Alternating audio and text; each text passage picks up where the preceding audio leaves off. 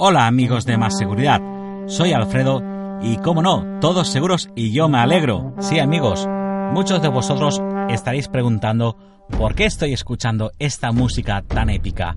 Hoy vamos a tratar uno de los temas más interesantes dentro de la seguridad electrónica.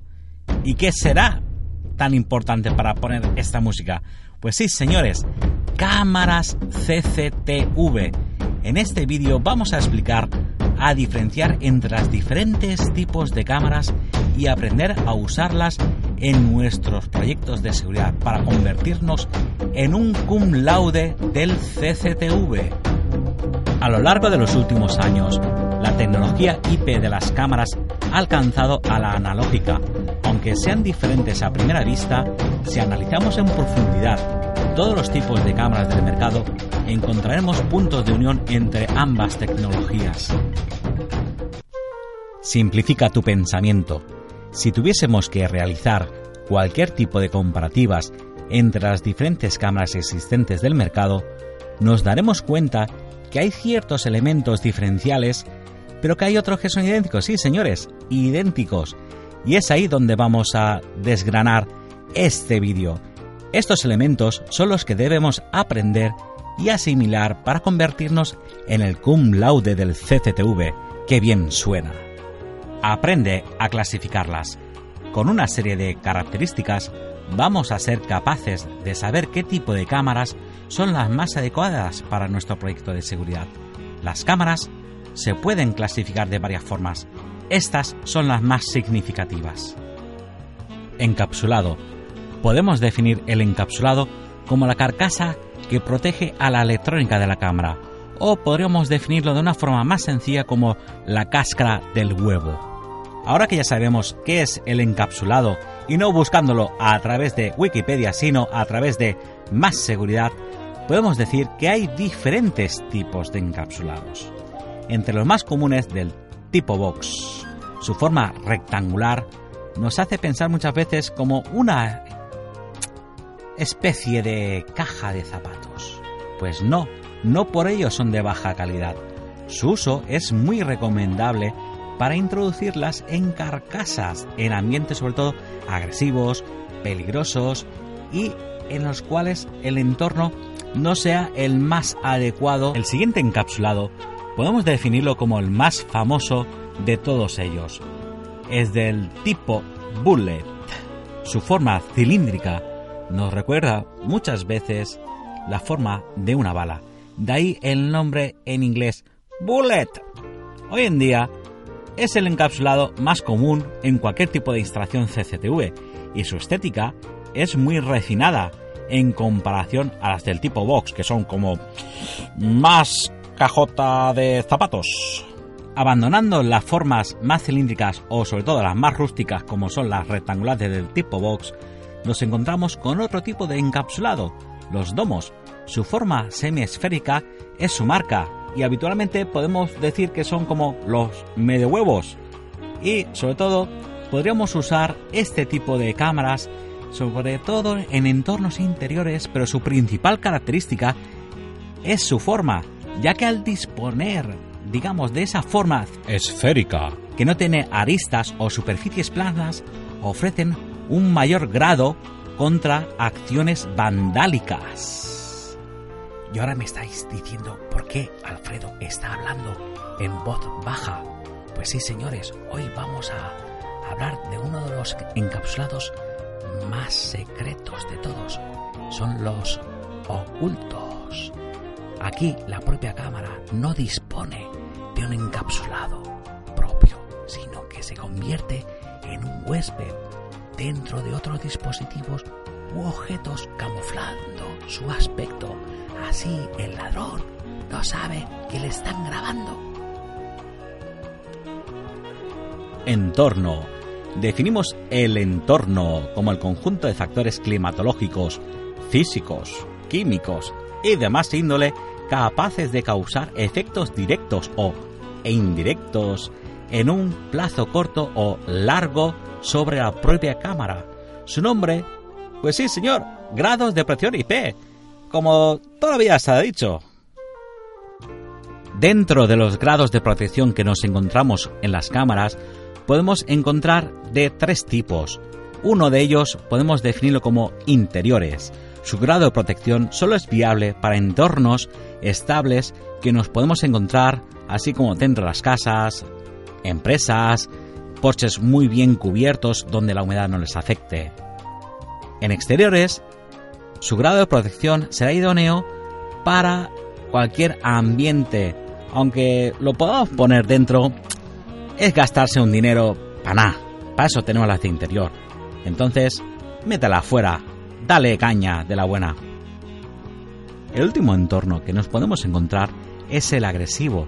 Este tipo de cámaras son especialmente capaces de resistir altas eh, temperaturas, lluvias extremas o hasta incluso explosiones. Entonces, no son muy comunes verlas, pero sí, por ejemplo, cuando hacemos proyectos de, de instalaciones de grado 4, nos podemos encontrar que este tipo de cámaras son escasas y sobre todo son tremendamente caras. Tecnología. Definiremos como el método de codificación de las imágenes hacia el videograbador. ¿Qué tiene que ver tecnología? Pues sí, era difícil explicar, condensar en una sola palabra cuál sería, digamos, el, nexo de unión entre ambas. Entonces encontré esta palabra, tecnología analógica, tecnología IP y, como no, el mejor de los dos, las tecnologías híbridas. Definiremos como la tecnología analógica aquella que transporta las imágenes en forma de corriente eléctrica de alta frecuencia. Lo siento, no te dará calambrazo, porque su valor será voltio pico a pico. La tecnología IP transporta las imágenes en forma de datos a través de una conexión LAN hacia un NVR o software dedicado. Entonces, 000 no es la quiniela. Encontramos la tecnología híbrida como los mutantes. Dichas cámaras disponen de un doble stream tanto en analógico como en IP, aunque la conexión analógica queda como un mero puerto de comprobación en tareas de mantenimiento. Aquí no se me ocurre ningún símil de sonidos para explicar qué, es un híbrido. Óptica. Los ojos de las cámaras. Se denomina objetivo al conjunto de lentes convergentes y divergentes formando una óptica. No os quedéis con lo de divergentes por el tema de la peli, sino que es un conjunto de esto y del otro. Dentro de las ópticas podemos encontrar las fijas disponen de una distancia focal fija y su característica es su bajo coste, pero debemos saber a qué distancia es la necesaria para que nuestro proyecto se adecue a las necesidades de dicho objetivo. Varifocal. Su distancia focal es variable como su nombre indica, ideal para cualquier tipo de distancia focal sin requerir estudios previos aunque su coste es más elevado, sobre todo para esos prezosos que no quieren hacer uso de la calculadora y medir las necesidades y todo esto. A ver si trabajamos un poquito más la mente. Motorizada. Habitualmente nos encontraremos con este tipo de ópticas. Su mayor ventaja es el cambio de la distancia focal a petición, aunque su precio también se dispara Claro, es que es muy comodito decir, voy a acercar, voy a alejar, ya está. ¿Pero qué pasa? Que no puedo moverla. ¿Qué pasa aquí? Espérate, a ver qué es este botón. Ah, es el zoom. ¿Y este otro? Quitar zoom. Ay, cachilamar. Resolución. Caballo grande, ande o no ande. La resolución podemos definir que es una imagen que indica cuánto detalle puede observarse en este. Dentro de las resoluciones más analógicas podemos encontrar las que comprenden entre las 200 200, ¿no? O sea, 320 hasta las 800, pero últimamente están saliendo estas camaritas que dicen 1000 TVL. dice, caché la madre, joder. Eh, empecé a coger la calculadora y dije, esto equivale casi a los 1,3 megapíxeles. Dios mío, con la analógica. Pero sí, aunque ha mejorado bastante las tecnologías analógicas, no es caballo ganador, no. Son las IPs que comprenden desde los 1,3 megapíxeles hasta los 5 megapíxeles. Es que 5 megapíxeles hace una foto, bueno, foto para enmarcar toda una habitación entera, si hace falta. Su alta definición hace que en tareas de videovigilancia podamos ver con nitidez el rostro de una persona o una matrícula de un vehículo en movimiento. Iluminación. Toda cámara requiere de un mínimo de iluminación comúnmente llamado lux por los cerebritos para que el CCD pueda captar dicha imagen. Nos podemos encontrar con dos tipos de iluminación.